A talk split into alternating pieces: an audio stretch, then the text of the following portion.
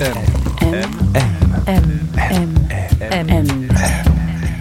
Le goût de M.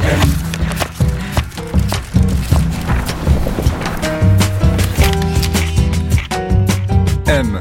Le magazine du monde présente Le goût de M. Un podcast produit par Géraldine Saratia qui vous entraîne à la découverte du goût d'une personnalité.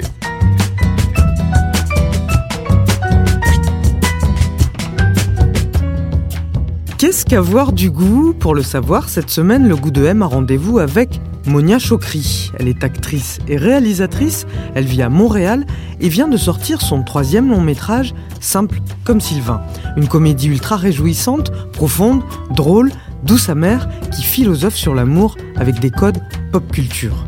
C'est l'histoire de Sophia, une très jolie prof de philo, la quarantaine, en couple, qui tombe red dingue de Sylvain, l'entrepreneur qui fait des travaux dans son chalet. Elle se retrouve dès lors confrontée à une des questions récurrentes et épineuses de ce podcast. Peut-on tomber amoureux de quelqu'un dont on n'aime pas le goût? Réponse. Avec Monia Chokri, elle nous a donné rendez-vous rive gauche, à Paris, à deux pas de Saint-Germain-des-Prés, un grand immeuble haussmanien. On monte au quatrième, à droite, on y est. Bonjour. Salut. entrez, entrez. Bonjour Monia Chokri. Alors on est chez vous On est chez mon amie Leila, qui est comme ma sœur en fait, euh, où j'ai vécu, où je vis quelques fois quand je viens à Paris. Comme je suis nomade ici. euh. Vous êtes nomade? Ouais, ça fait Ouais. 15 ans que je suis nomade quand même. C'est Paris. Ouais. Ouais, jamais vraiment installée, mais euh, toujours quand même un peu là. Et alors ça vous ressemble ici ou pas du tout? Ouais, ça me ressemble d'une certaine manière pour plein de raisons. Ça ressemble un peu à mon ancienne moi parce que quand euh, je suis arrivée à Paris dans les premières années, ben, comme j'étais, je suis quand même une Nord-américaine, j'avais ce, ce fantasme de la du Paris euh, des années 60, donc celui du 6e arrondissement, Ouais. du 5e, Saint-Germain. Saint-Germain. Voilà, donc ça a été un quartier que j'ai beaucoup beaucoup euh, côtoyé. Mais euh, oui, ça me ressemble parce que c'est un endroit. D'abord, c'est un endroit où où il s'est passé beaucoup de choses, où euh, émotionnellement j'ai vécu plein de choses et que comme Leila est une amie très proche, euh, c'est une pleine de mes secrets.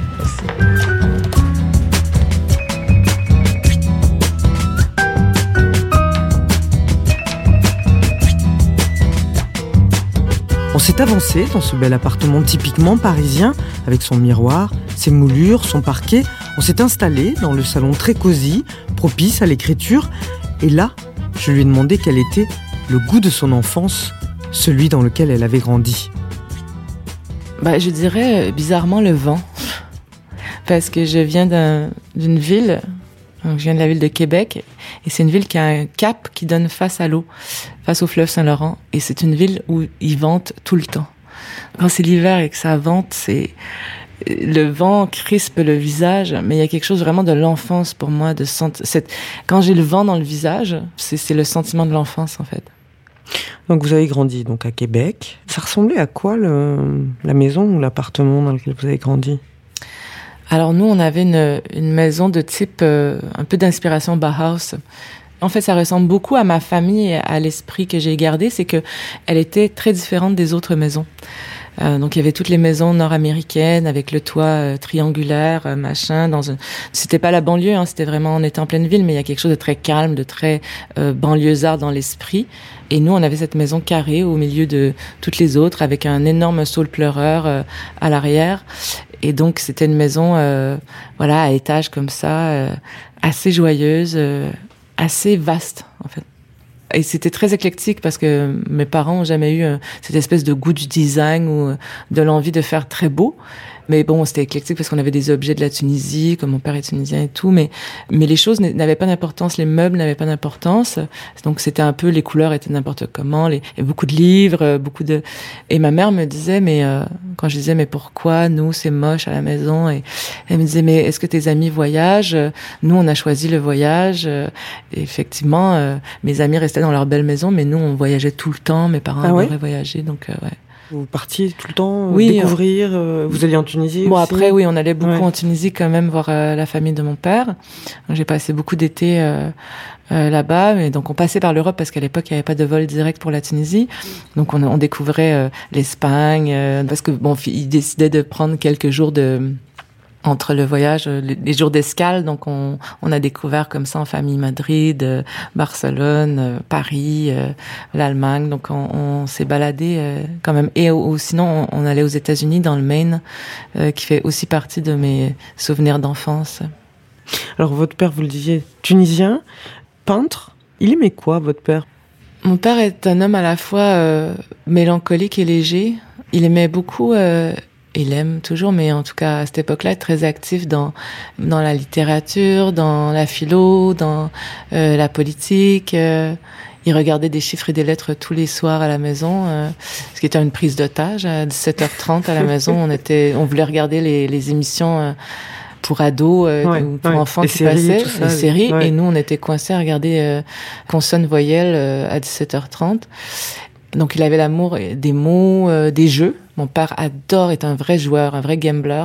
Il adorait euh, jouer au poker avec ses amis, euh, l'art de la bouffe aussi. Mon père adorait cuisiner. Euh, et puis l'art. L'art faisait vraiment partie de sa vie. Il m'a transmis ce goût de l'art. Qu'est-ce qui, peignait votre père Mon père était dans un mouvement qui s'appelait le conceptuel abstrait. Et il faisait un art donc, donc en abstraction et politique. C'est-à-dire qu'il y avait toujours des messages politiques dans, dans les toiles de mon père. La politique, c'était important pour lui, plutôt de gauche? Oui, ben mes parents euh, étaient des militants communistes. En fait, mon père euh, était tunisien, donc il a, il est parti euh, étudier les beaux arts à Strasbourg. Et c'est là qu'il a rencontré votre mère. Ouais, ma mère, ma mère était venue faire des études de journalisme à Strasbourg, donc elle est arrivée deux ans après mon père. Et donc mon père militait notamment dans le parti communiste tunisien qui était illégal. Et donc ils devaient se cacher, ils avaient des cellules de, de rencontre. Et ensuite ils ont milité dans le Parti communiste français. Euh, ils ont un peu milité quand ils sont arrivés au Québec. Et progressivement, bah, c'est devenu une belle social-démocratie bourgeoise euh, où on débattait euh, à table euh, des enjeux. Mais ma, ma mère a, a, quand même toujours été dans la militance parce qu'elle a fait toute sa carrière dans le syndicalisme, où elle a fait de la formation syndicale.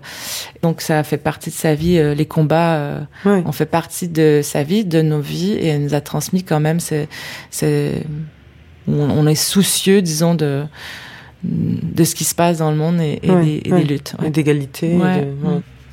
Et euh, chez nous, il y avait tout le temps de la musique. Beaucoup de chansons françaises, beaucoup, beaucoup, beaucoup. C'est vrai? Euh, Ouais, musique classique, euh, Chansons françaises, euh, genre variété ou Bah, genre Renaud, genre ouais, Brassens, la, la vraie chanson française, quoi. Edith Piaf. Et ma mère, même si elle chante plus ou moins bien, adore chanter, donc elle chante tout le temps. Puis euh, bah, aussi la bouffe, euh, l'art, euh, le, le, cinéma, ça faisait aussi partie de notre vie. Euh. on regardait beaucoup de films, mais beaucoup de films à la, à la télé ou beaucoup de films qu'on louait au, au vidéoclub ou, et beaucoup de films français. Ouais.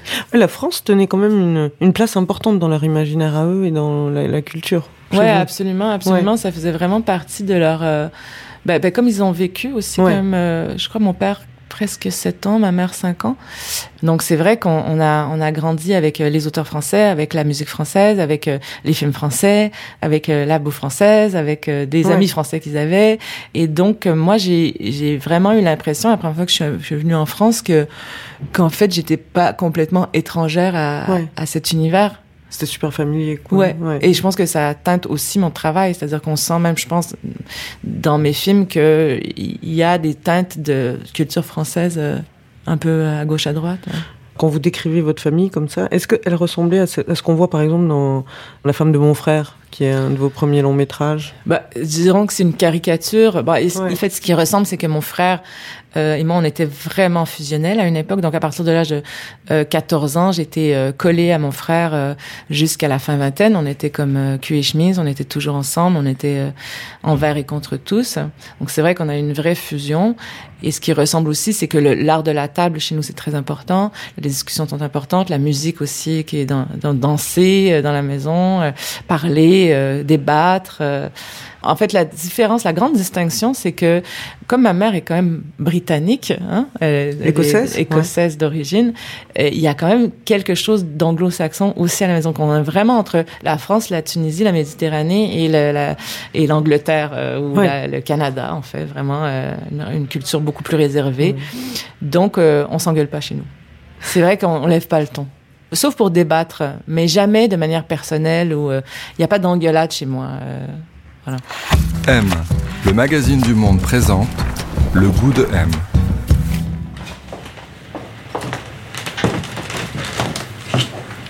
Où est-ce qu'on est, Monia? On est devant la bibliothèque, là, la grande bibliothèque.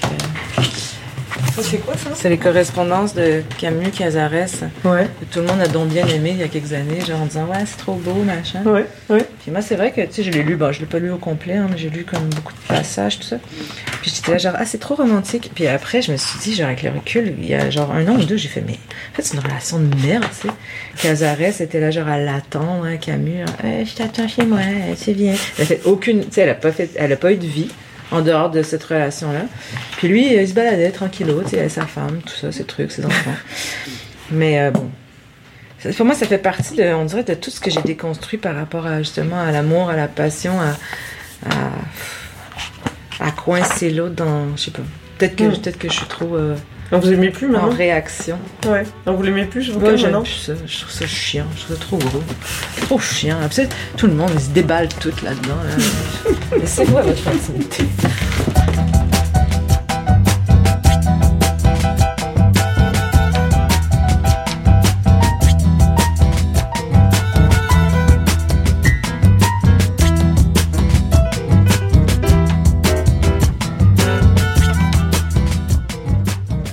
Si vous pensez à vous un peu, euh, qu'est-ce qui vous a intéressé en premier, vous, vous diriez? La musique, en tout cas, ça c'est sûr. Comme mes parents me l'avaient transmis, c'est vrai que j'écoutais beaucoup de musique. Euh, le théâtre, le jeu euh, avec les copines. J'adorais, par exemple, dans la cour d'école, on avait le jeu, pendant la, la, récréation, on jouait à faire des matchs d'impro. L'équipe qui gagnait, sais, on avait des yoplets. Je sais pas si vous aviez ça ici. Des petits, les petits yoplets. Ouais, des petits yoplets. Et en fait, le yoplet, donc on le buvait à la récré. Et en fait, quand on, on, le refermait avec le bouchon, si on le met par terre, si on appuie dessus hyper fort, le bouchon il pop hyper loin. Et en fait, l'équipe gagnante avait, avait le droit de, de taper sur le sur le puis c'était c'était la récompense de la. on gagnait comme ça. C'était notre récompense. Et vous improvisiez quoi enfin, Moi, je sais pas, d'impro quoi, genre des mises en scène de, de situations de vie. Euh, je me souviens plus trop, mais et avec mes copines, j'avais une copine qui avait un caméscope à la à la maison, donc le week-end on faisait des émissions de télé. Euh, et à mon avis, c'est moi qui avait, tu sais, qui, qui, initiait tout ce genre de, de projet parce que comme ça, maintenant j'en fais un métier, j'ai l'impression que c'est, je devais un leadership de dire, ok, là on va jouer à faire une émission de télé, toi tu vas faire l'animatrice, et on faisait des trucs genre euh, parce qu'il y avait une chaîne télé au Québec qui s'appelait Musique Plus qui était consacrée à la musique et on, on, reproduisait ce genre de truc où il y en avait une qui animait et l'autre qui recevait des chanteurs ou des euh, à un moment donné, je me souviens, j'avais fait un reportage sur euh, sur Aerosmith. On adorait Aerosmith à cette époque. Vous aimiez quoi vous comme musique justement? Alors toutes mes copines étaient fans des Beatles et moi j'étais une super fan de Jimi Hendrix.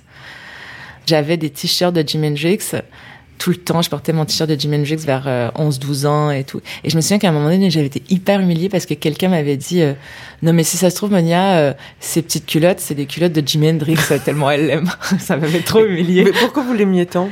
En fait, il y avait une charge, je pense, même inconsciente sexuelle chez Jimi Hendrix. Ah bah oui. Une espèce de truc qui rentrait dans, dans les tripes, dans le corps. Je pense que c'est mon côté aussi un peu garçon, tu sais. J'ai pas l'impression que je suis je suis complètement une fille, mais je pense qu'il y a une partie de moi qui adhère beaucoup au, code qu'on confère aux garçons. Donc, ah euh, il y a quelque chose de la rébellion, de l'intensité de Jimi Hendrix qui me plaisait. J'adorais Guns N' Roses aussi parce que j'étais folle amoureuse d'un garçon qui aimait Guns N' Roses. Et j'étais en secret amoureuse de lui pendant cinq ans de mon, mon primaire. D'ailleurs, dans, dans Sam comme Sylvain, la chanson euh, dont parle Sophia en disant premier slow, euh, elle parle de la chanson, ben, c'est la chanson Still Loving You de, de Scorpions. De Scorpions, mais mais euh, dans le scénario, c'est November Rain de Guns N' Roses qui était vraiment mon slow d'enfance, mais bon, j'ai jamais eu les droits. C'est trop cher.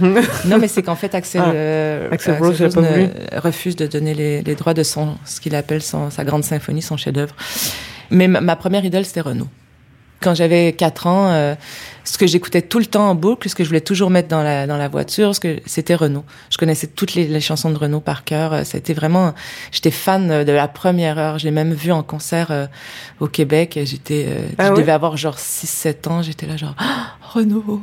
Ouais, parce que pour vous, c'était important, le côté, euh, justement, euh, icône, idole. Enfin, là, on a parlé des pop stars, mais Ouais. les acteurs, les actrices, vous parliez de votre désir de, de jeu, en fait, qui a toujours été là. Donc, Mm. il y avait une fascination comme ça pour des figures, j'imagine. Ouais, ouais, je pense que j'avais euh, bon, ben comme je suis, je suis athée, j'ai l'impression que mes mes icônes euh, religieuses, je les trouve dans dans la culture. Donc, vous, il y avait quand même ce désir de devenir actrice qui était assez tôt. Ouais, hyper tôt. Moi, j'ai des souvenirs de, de vraiment, j'ai 4-5 ans. Euh, je dis à ma mère, euh, je veux être actrice, je veux être actrice. Euh, J'étais fascinée. Je, euh, je regardais beaucoup, beaucoup, beaucoup, beaucoup de télévision. J'étais fascinée par l'écran. Même que j'ai appelé la télé mon ami la télé. Ah oui J'ai mon ami la télé. Je vais, je vais aller voir mon ami la télé. Je dis ça à ma mère. Je regardais de la télé. J'aurais pu être scotchée sur, la, j'aurais pu regarder la télévision tout le temps, tout le temps. C'est comme un langage. J'ai l'impression presque que c'est comme les gens qui ont la facilité pour les maths ou pour le, la musique ou le piano. J'ai l'impression que j'étais en train de décrypter un langage en fait que j'analysais dans ma tête. Et il y avait des actrices qui vous fascinaient particulièrement ou qui vous aviez envie de ressembler, j'imagine? Comme beaucoup, je, je- j'essaie toujours Charlotte Gainsbourg dans l'effronté, qui était quand même. euh, je pense que beaucoup de jeunes filles se sont euh, reconnues, identifiées dans ce mal-être, en fait, j'ai l'impression, finalement, de. C'est une très jeune fille qui a, qui a 13 ans à l'époque. C'est une euh. très jeune fille qui, est, avec le recul, que je trouve un peu bizarre, en fait, cette histoire, même. euh, comment Le elle est mise scénario en- Ouais, le scénario, comment c'est mis en scène. Il y a quand même cette scène hyper chargée sexuellement où elle, elle flirte avec un marin, où elle va dans sa chambre, elle finit par lui casser le, le globe terrestre sur la tête. euh, une scène hyper violente, euh, bizarre.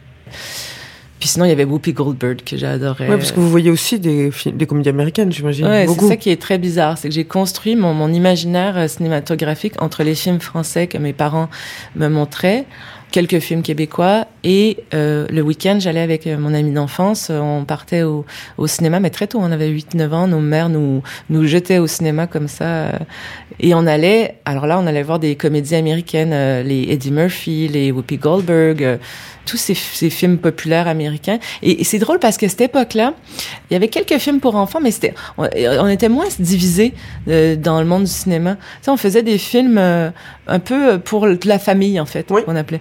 Donc, c'était des films qu'on pouvait voir adultes ou enfants. On trouvait son compte dans les blagues, euh, mais euh, des trucs comme Sister Act ou euh, j'adorais Steve Martin, par exemple, Le père de la mariée, LA Ouais, Stories, tout ça, mais ça me faisait mourir de rire. Puis à, à côté de ça, ben, je voyais les, les films de Pierre Richard, puis les, les, les drames français, puis voilà. Et tout ce temps-là, parce que vous me dites ça commence super tôt, vous avez 4 ans, 5 ans, vous avez envie de, de jouer, de devenir actrice. Toute l'adolescence, tout ça, vous vous dites euh, je vais devenir actrice Ouais, c'est un désir conscient, C'est assumé. un désir constant et conscient et, et qui faisait peur à ma mère parce qu'elle me disait toujours non mais quand même fais des études avant de rentrer au conservatoire ou ouais. tenter les écoles de théâtre. Mais ce qui était paradoxal, c'est qu'en fait j'étais un, en- un enfant très timide. Ouais. Donc Mais aujourd'hui, vous le regardez comment ce désir? Vous vous dites euh, c'était un besoin d'être regardé? C'est ça vient de, de quelque chose d'insuffisant quelque part? Enfin, vous le voyez comment? Bah, c'est sûr, parce que moi, je, je, c'est ce que je dis aujourd'hui, c'est que le, le métier d'acteur, ça vient quand même toujours avec une blessure, une névrose. Euh, Les métiers d'art, hein, je pense en général, mais c'est vrai que celui d'acteur, il est quand même très étrangement lié au désir de l'autre, de se faire euh, désirer profondément. C'est vrai que c'est un métier qui est c'est comme un ogre en fait qui se remplit jamais. L'exemple fameux, c'est Gérard Depardieu pour moi qui, est l'incarnation de ce qu'est un acteur, c'est-à-dire c'est quelqu'un Depardieu qui a une carrière quand même assez euh, flamboyante, mais quelqu'un qui n'a cessé de grossir toute sa vie en fait. Et c'est ça en fait le, métier d'acteur, c'est celui de euh, j'en veux toujours plus euh, et en fait je grossis constamment parce que soit on devient une star, mais en fait c'est jamais assez. On a beau faire un grand film, après on a peur de ce qui va se passer après, on a peur d'être oublié, on se dit quelqu'un d'autre arrive, il y a un nouveau qui est plus intéressant, plus jeune, euh, le désir se transfère sur d'autres acteurs et en fait on n'est jamais satisfait. Souvent, les, artistes ont tendance à confondre parce que et les acteurs particulièrement, ils se font dire euh, beaucoup par les euh, spectateurs ou les fans "je vous aime, vous, je vous aime, je vous aime, je vous aime". Et donc on- il y a une espèce de confusion entre l'admiration et l'amour, je pense. Et on a tendance à penser que c'est de l'amour, mais en fait, les gens nous aiment quand ils nous aiment dans nos échecs et dans nos failles, en fait. Mm. Et c'est absolument pas le cas quand on est acteur et qu'on fait trois merdes. En fait, les gens nous, ils Nous nous aiment plus. Donc là, c'est de l'admiration. Oui. Ceux qui le font avec le plus de sérénité, c'est ceux qui ont, sont en mesure de créer à côté. Ouais. Soit qui, euh, qui écrivent des livres, qui font de la musique, qui, qui font autre chose. En fait, qui créent, qui génèrent qui de vient la, de- de la créativité. Mais vous, à l'adolescence, vous écriviez aussi à côté de ce travail de jeu que vous commenciez à faire, enfin, cette envie d'être actrice. Est-ce que vous aviez d'autres passions? Est-ce que vous aviez d'autres... Euh, Mais moi, j'ai fait plein de choses. En fait, je pense que je, cherchais l'endroit où je pouvais canaliser ma créativité. Moi, j'ai fait plein de choses. J'ai fait des quatre ans de piano. Euh, bon, j'étais pas très douée. J'ai fait de la peinture. J'ai fait une expo de peinture quand j'avais 17-18 ans. J'ai découvert la photographie euh, quand j'étais euh, au lycée parce qu'il y avait une chambre noire. Donc, j'ai commencé à, à, faire de la photo. J'ai touché à l'écriture. Euh, mais reste que le, le, jeu semblait être l'endroit où j'étais le où j'excellais enfin le plus où j'étais le plus à l'aise où je maîtrisais le, le code du coup, vous faites le conservatoire, vous en sortez euh, 23 ans, le conservatoire à Montréal, et puis vous commencez à jouer dans des pièces, dans des courts-métrages, euh, dans des longs-métrages, euh, Denis Arcan notamment.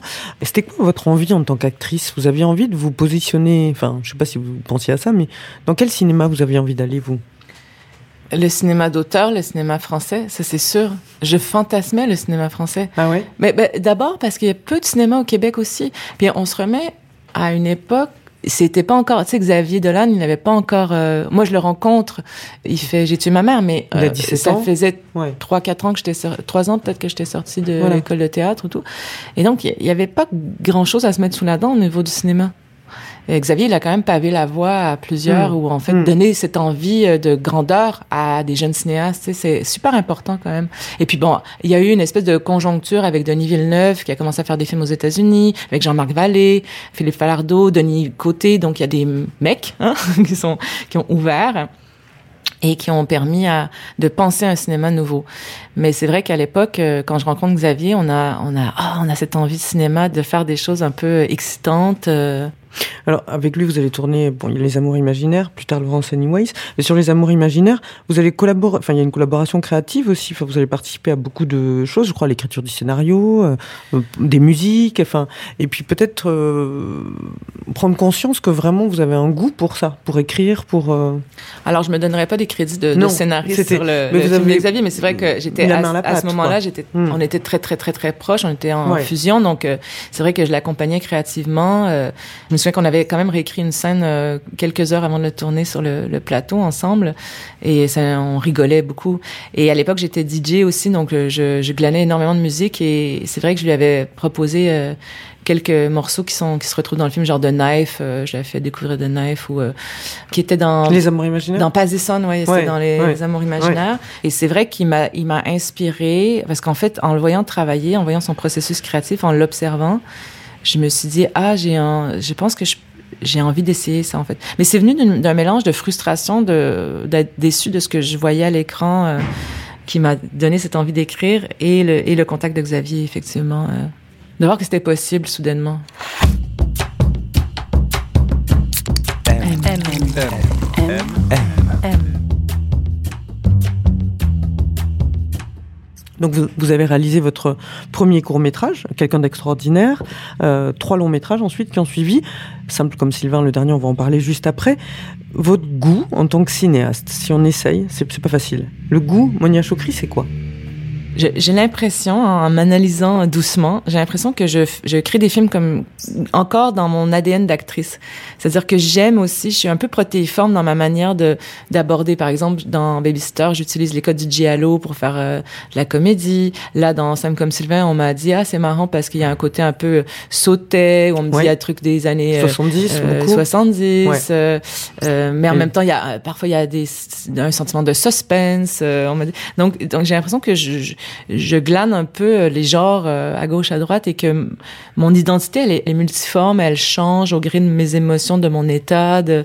Donc, j'essaie de pas me contraindre à me dire je suis ça exactement. Et souvent, on me dit, vous faites de la comédie, mais, je, moi, je sais pas si je fais de la comédie. En fait, quand j'écris, quand je commence à écrire une scène, je sais pas si ça va partir en comédie ou en je sais pas quel ton ça va donner. Ce qui m'intéresse, c'est la sincérité ou euh, et donc, ben, comme je pense plein de gens, parfois j'ai envie d'être autre chose que ce que je suis comme cinéaste. Mon, mon rêve, quand je vois, je sais pas moi, euh, parfois je me dis je suis trop superficielle. Justement parce que la comédie, souvent, on a l'impression que c'est quelque chose de superficiel, mais ou je sais pas, quand je vois les films de Tarkovsky, je me dis mais quel maître. Bon, évidemment, ah je me compare à quelqu'un de, tu sais, à des maîtres du cinéma, mais Ou parfois, là, je, je, vais voir genre un film des frères Cohen et je me dis non, mais en fait, c'est ça, c'est la précision de la comédie, en fait, d'assumer euh, que tout est.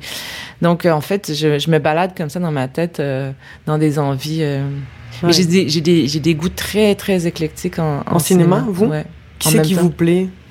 Bah, comme je disais, euh, par exemple, dans les contemporains, Alice Rohrwacher, euh, euh, Paul Thomas Anderson, que je pense être un des plus grands cinéastes de notre époque. Après, je me balade chez Scorsese, chez Coppola, chez les Américains, les Italo-Américains, ouais. les Italiens beaucoup aussi. Qu'est-ce les... qui vous, sauriez dire ce qui vous plaît? Ben, je pense qu'il y a le côté ouais italien. Bon, il y a tout le, le côté un petit peu genre euh, bad boy mafia. Ça vous plaît? Ben, tu sais, je trouve ça un peu excitant, comme tout le monde, un peu genre euh, de, de plonger dans un monde qui est secret, en fait. Euh, puis en même temps, l'humour, hein, parce que chez Scorsese, il y a énormément d'humour aussi dans ses films. Euh, la qualité de jeu, la qualité des, la profondeur des personnages, en fait. Euh, et c'est à l'américaine, quoi. Les, les scénarios, ils sont béton, tu sais. Vous, on, a beaucoup euh, loué chez vous aussi le, les personnages féminins, et la, la, complexité de l'écriture des personnages féminins. Euh, vous voyez, le fait que je le dise encore, vous trouvez qu'aujourd'hui, il y a encore du retard là-dessus, du, du, que les femmes ont eu beaucoup moins de partitions écrites. Enfin, vous voyez ce que je veux dire? Le fait qu'on en parle encore, c'est, je trouve ça Mais fou oui. finalement.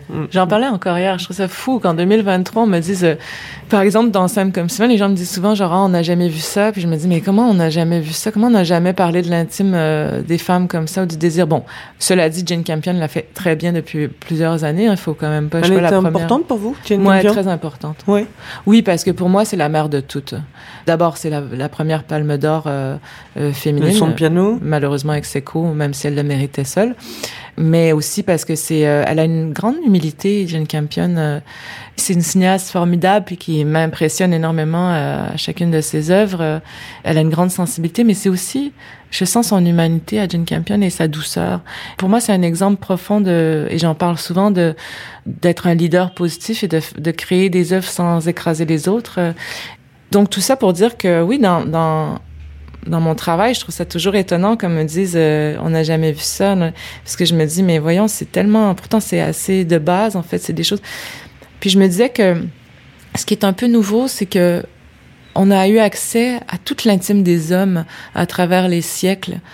Ils se sont racontés beaucoup dans, dans toutes les œuvres et les femmes ont été plutôt occultées dans l'histoire de l'art euh, en général, parce qu'il y a des grandes artistes, mais qui ont été Oui. moins, comme dirait Bouba, les, les vainqueurs l'écrivent, les vaincus racontent l'histoire. Et je trouve qu'on est un peu dans cette dans ce moment où oui, les vainqueurs, donc les hommes ont écrit sur eux, ils ont écrit, écrit, écrit. Ils nous ont fantasmé aussi beaucoup, les femmes.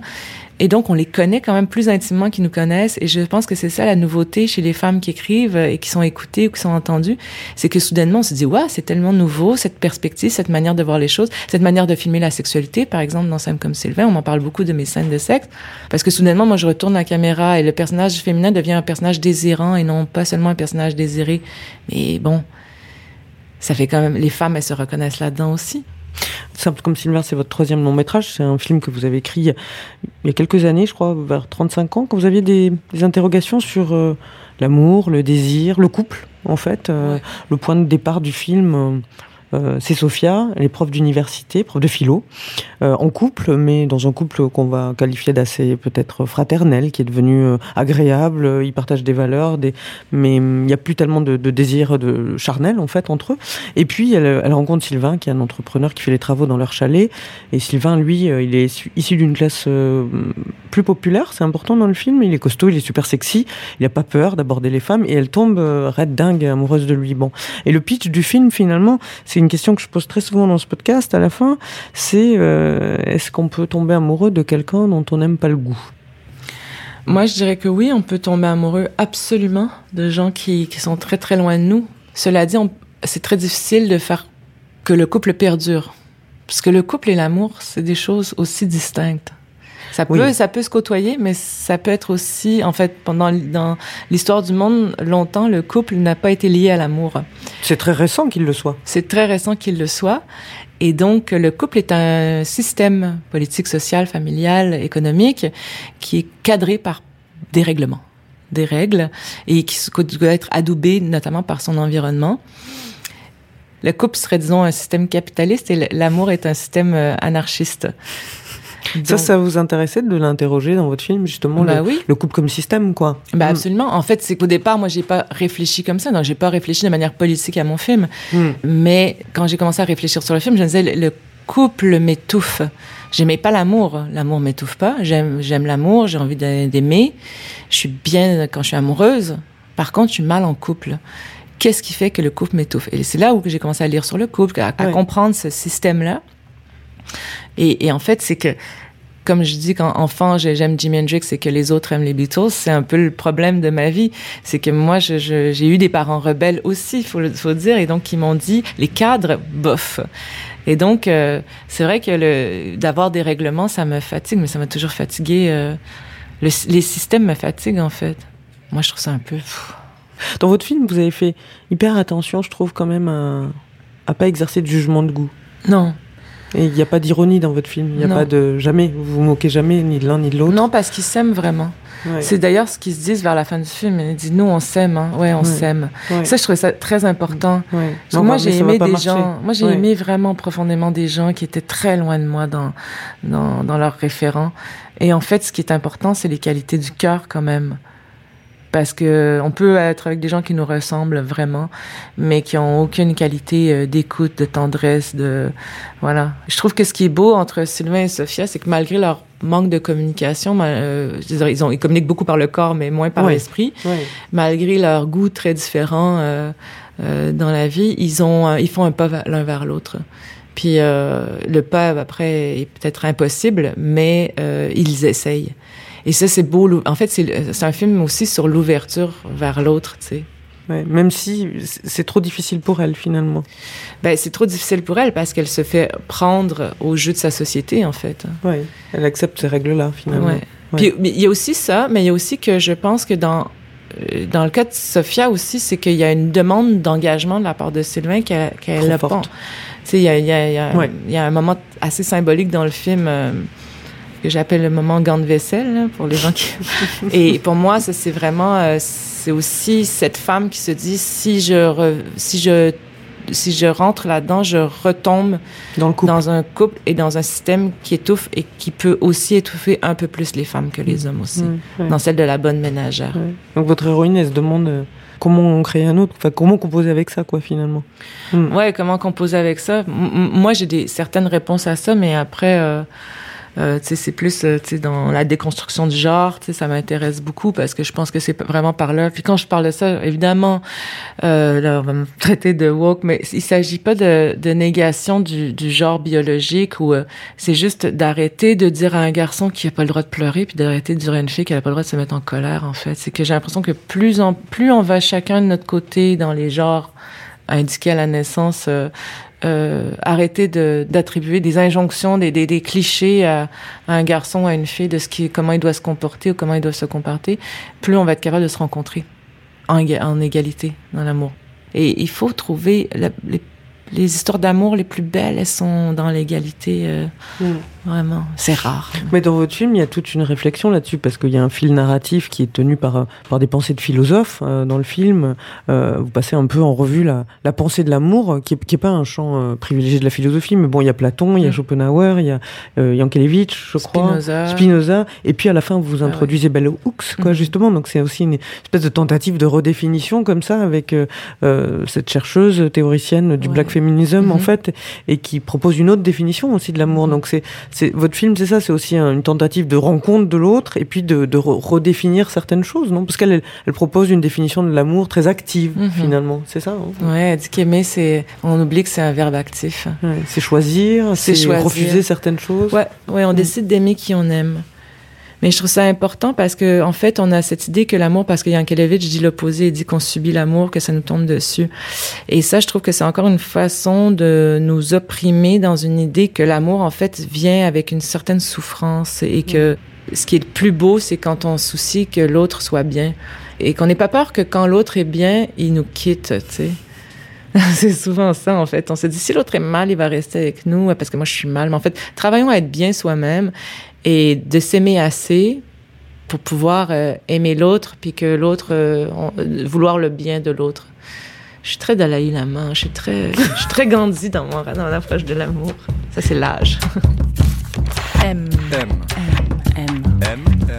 M. M. Le goût de M.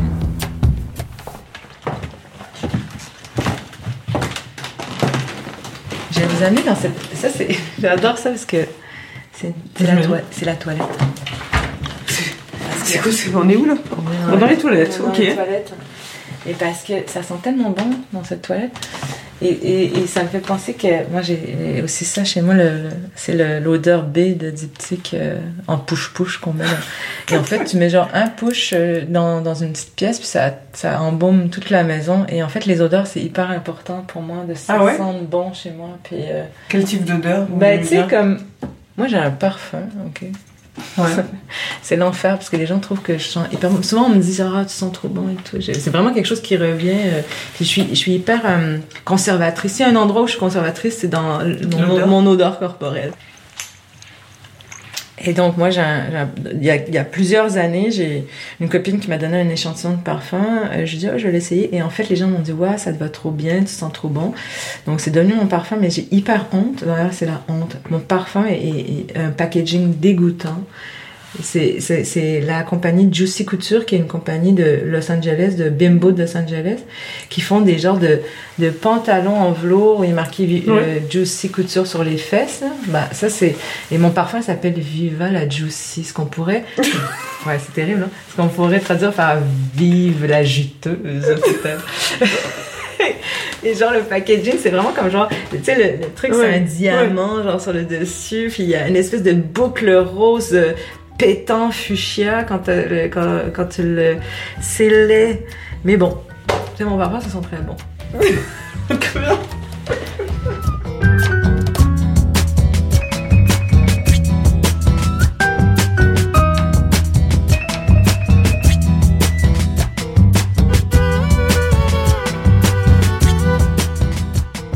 Alors Monia on n'est pas chez vous. Racontez-moi un peu la relation que vous avez, vous, euh, avec les objets. C'est important pour vous, les objets ou pas Alors oui et non. C'est-à-dire que comme je bouge beaucoup, donc je suis Ouais, entre un peu Paris, nomade, ouais. un peu nomade, je suis entre Paris et Montréal. euh, ça a été très important pour moi longtemps. J'étais une collectionneuse, tu sais, de, ben en fait pas de collection euh, précise, quoique j'ai fait peut-être une petite collection de timbres quand j'étais enfant, mais j'ai fait tant de collections d'objets précis plus que de d'accumuler plein de petits objets, plein de trucs, des livres évidemment, euh, qui fait partie de mes codes euh, sociaux. hein. Dans mon cercle social, il faut y a, il faut avoir Faut une des livres chez bibliothèque et des livres, hein, parce que sinon, euh, voilà, de plein de, de petits trucs de machin de babioles. Et je suis, j'avais une grande, une assez grande maison à Montréal et et quand j'ai déménagé de cette maison, j'ai j'ai enlevé beaucoup d'objets. J'ai donné beaucoup de trucs et maintenant dans l'appartement que je possède, j'ai que des choses euh, euh, efficaces, minimales. Tu sais, je j'accumule pas des tonnes de. Je garde les livres qui sont importants, je donne les autres quand j'ai fini de les lire ou que parce que. Hmm. Mais j'ai certains objets fétiches. Comme quoi, par exemple? Alors j'en ai, c'est marrant parce que il y en a un chez moi que je garde à Montréal et il y a exactement le même et d'ailleurs qui vient d'ici. Donc c'est un objet hyper sacré mais qui est hyper important pour moi et qui est le tarot Madoni qui est juste là d'ailleurs. Ah oui. Et un donc, tarot, alors qu'est-ce que c'est que ça? Alors le tarot Madoni, alors Madoni c'est une artiste italienne, euh, donc c'est un tarot qui est dessiné par cet artiste et qui est un tarot assez rare en fait. Donc c'est ici que j'ai découvert ce tarot. C'est un objet que je peux, je trimballe souvent avec moi euh, en voyage même. Et ce que je trouve intéressant dans le tarot, c'est pas, for- j'ai un petit côté ésotérique par amusement, mais aussi parce que je trouve ça très créatif en fait. C'est que le tarot, c'est une forme de, de psychologie créative en fait. Parce que quand on tire les cartes à quelqu'un, quand on tire les cartes soi-même, bon, on pose des questions, mais qu'est-ce qui va se passer dans ma vie, dans ma, dans mon- comment va être reçu le film, euh, qu'est-ce qui va se passer dans mes amours. Et donc moi, ce, ce tarot, je qui est très cher normalement, qu'on trouve sur eBay ou machin, à un prix euh, phénoménal et qui est assez rare. Ben moi un jour je suis tombée, euh, voilà, je cherchais, je cherchais et je, je suis tombée sur euh, justement sur eBay. J'en ai trouvé un à, à prix vraiment ridicule. Je me suis dit c'est bizarre quand même qu'il soit si peu cher. Et je l'ai fait venir de la France, donc je sais pas à qui il a appartenu avant. je l'ai nettoyé avec de la sauce, je l'ai mis au congélateur euh, pendant quelques jours parce que c'est le, le processus. Euh, qu'il faut faire avec un tarot quand il devient le nôtre. Un peu comme avec les bed bugs, finalement. Comme avec les bedbugs, voilà. Et après, il devient nôtre et on peut le tirer. Donc très peu d'objets maintenant, Ouais. mais quelques objets qui ont du sens comme Oui. ça. Et les vêtements, c'est important pour vous ou pas? Ouais, j'ai quand même un, un petit penchant pour les vêtements, Ah ouais, ouais. pour le style, pour. euh, Vous aimez ouais. quoi vous? Ben, je trouve ça très. En fait, ça fait partie de l'expression de soi aussi. Et puis moi, quand j'étais ado, j'étais dans une ville assez conservatrice quand même. Québec, c'est une ville euh, euh, bien pensante, euh, bien droite, et tout ça bien clean. Et moi, j'étais assez excentrique, donc euh, souvent, je, voilà, je m'affirmais par le style. Encore Ouais. une fois, d'être un peu à la marge, Un peu à côté. un peu à côté. Ouais. C'est toujours le cas ou? Ouais, ouais, de l'excentricité. Je pense que je suis, euh, j'ai un, j'ai un goût pour pour les vêtements, pour une forme de, effectivement, de trucs un peu euh, étonnants ou. euh, Vous aimez quoi par exemple vous? J'ai deux styles bien précis, c'est-à-dire que soit j'ai le style euh, un peu tomboy, euh, t-shirt, euh, Ouais. un peu streetwear euh, comme Ouais. ça. euh, ou euh, où j'ai un style très très habillé alors très robe très voilà guindé mais parce que c'est par mon métier en fait c'est que soit je suis dans des événements euh, Tapis des, rouge quoi tapis rouge ou euh, événements un peu euh, cinéma euh, machin ou soit je suis euh, je suis chez moi à écrire ou euh, Mhm. à, à boire des cafés avec les amis euh, ou boire du vin Alors vous, vous aimez, je, je suis votre Instagram, alors je sais que vous aimez bien manger, vous aimez le vin nature, vous aimez plein de bons restaurants. Euh, dites-moi le type de goût qui vous plaît, dites-moi des mots. Qu'est-ce que vous aimez vous? Je suis pas une vraie foodie. En fait, j'ai pas de plaisir à aller dans les restaurants étoilés ou à... En fait, j'aime pas quand c'est compliqué. Je viens d'une famille où c'est simple quand même. Où ce qu'on aime, c'est le spaghetti euh, de ma mère, euh, c'est le couscous de mon père. euh, C'est des trucs qui sont goûteux, qui Ouais. sont familiaux et qui sont à partager. En fait, les lieux m'intéressent plus que ce qu'il y a dans mon assiette, en fait. Ah ouais? Ouais. L'ambiance ou? L'ambiance, euh, les gens qu'on y rencontre, euh, les amis avec qui on partage une table, ça m'intéresse vraiment, vraiment plus que ce qu'il y a dans mon assiette. Même si j'aime bien manger, mais j'aime manger de, je mange toujours les, les mêmes choses en fait quand je suis chez moi. euh, c'est assez simple, tu sais. Je suis toujours genre à manger des œufs durs, Ah des ouais? concombres, de l'houmous. tu sais, quand je suis seule, c'est ça mes repas là. Je veux dire, je, je me fais pas, j'ai pas de plaisir à me faire à, vraiment la cuisine seule, mais j'adore recevoir. J'adore faire à manger euh, pour les autres. euh, mais ça- pour moi, ça vient avec la convivialité. Ouais, j'ai, aucun désir de d'essayer de manger des choses très compliquées. Euh, moi, j'aime aller dans un bar à vin où on boit un super bon vin euh, sympa, puis que je mange euh, trois bricoles qui est là. Je peux manger du fromage, je suis heureuse. Je, je m'en fous, en fait, je m'en fous. Tant que c'est bon, il faut que ce soit simple, en fait. Vous avez des dégoûts vous?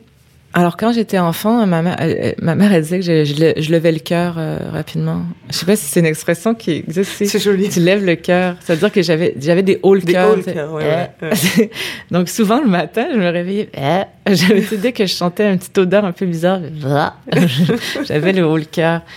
En vieillissant, ça s'est un peu calmé, mais ben, j'ai des dégoûts pour des comportements. J'ai, vraiment des, de plus en plus en vieillissant, j'ai le dégoût des gens qui ne parlent que d'eux. J'ai le dégoût de ces gens-là, mais tu sais, je me dis, mais qu'est-ce que... J'ai le dégoût des gens qui hurlent sur les autres. J'ai le dégoût de la violence envers les autres, tu sais. Mais Ouais. vraiment beaucoup. Je, je supporte pas les comportements toxiques. Je les raye de ma vie. Je, ça m'intéresse pas. euh, Je, je les trouve ennuyeux, en fait, ces gens-là. Et, et je dis ça parce que j'ai eu tendance à, en fait, à conférer beaucoup de pouvoir à des gens qui s'imposent comme ça. Puis de plus en plus, je fais, mais ils sont, mais en fait, c'est des gens sans intérêt. Je trouve que des gens, euh, quelqu'un qui ne s'intéresse pas aux autres est quelqu'un sans intérêt. Vraiment. Alors bah, la question suivante, ça, ça en découle, mais je vais vous demander, est-ce que vous diriez que vos amis ont du goût? Ah ouais. Bah déjà, ils sont amis avec moi, donc ils sont... non, je rigole. Euh, ouais, ouais, puis j'admire beaucoup mes amis. Tu sais, je m'entoure de gens vraiment, euh, ouais, des gens créatifs, des gens profonds, de gens drôles. euh.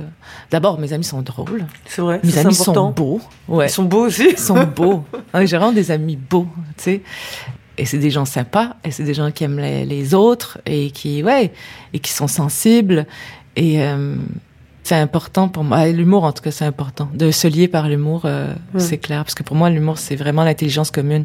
Je dis pas que, que les, les gens qui sont, qui sont, qui ont de l'humour sont tous intelligents, mais en tout cas, quand tu ris avec quelqu'un, c'est qu'il y a une connexion euh, profonde dans le cerveau qui permet l'intime. Vous, vous êtes déjà tombée amoureuse de quelqu'un dont vous n'aimiez pas le goût? Ouais. Ouais, c'est Ouais. possible pour vous. C'est possible, mais après ça, c'est j'ai la honte dans ces relations-là. C'est vrai? Oui, parce que socialement, j'étais honteuse en fait. Hmm. Donc c'est fort quand même, cette, euh, ce regard social, il est fort. Hein?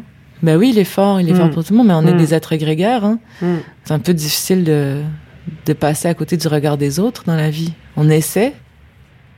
Alors, ce serait quoi pour vous, Monia Choukri Avoir du goût? Ben, avoir du goût, pour moi, c'est... euh, c'est avoir euh, l'intérêt pour les autres.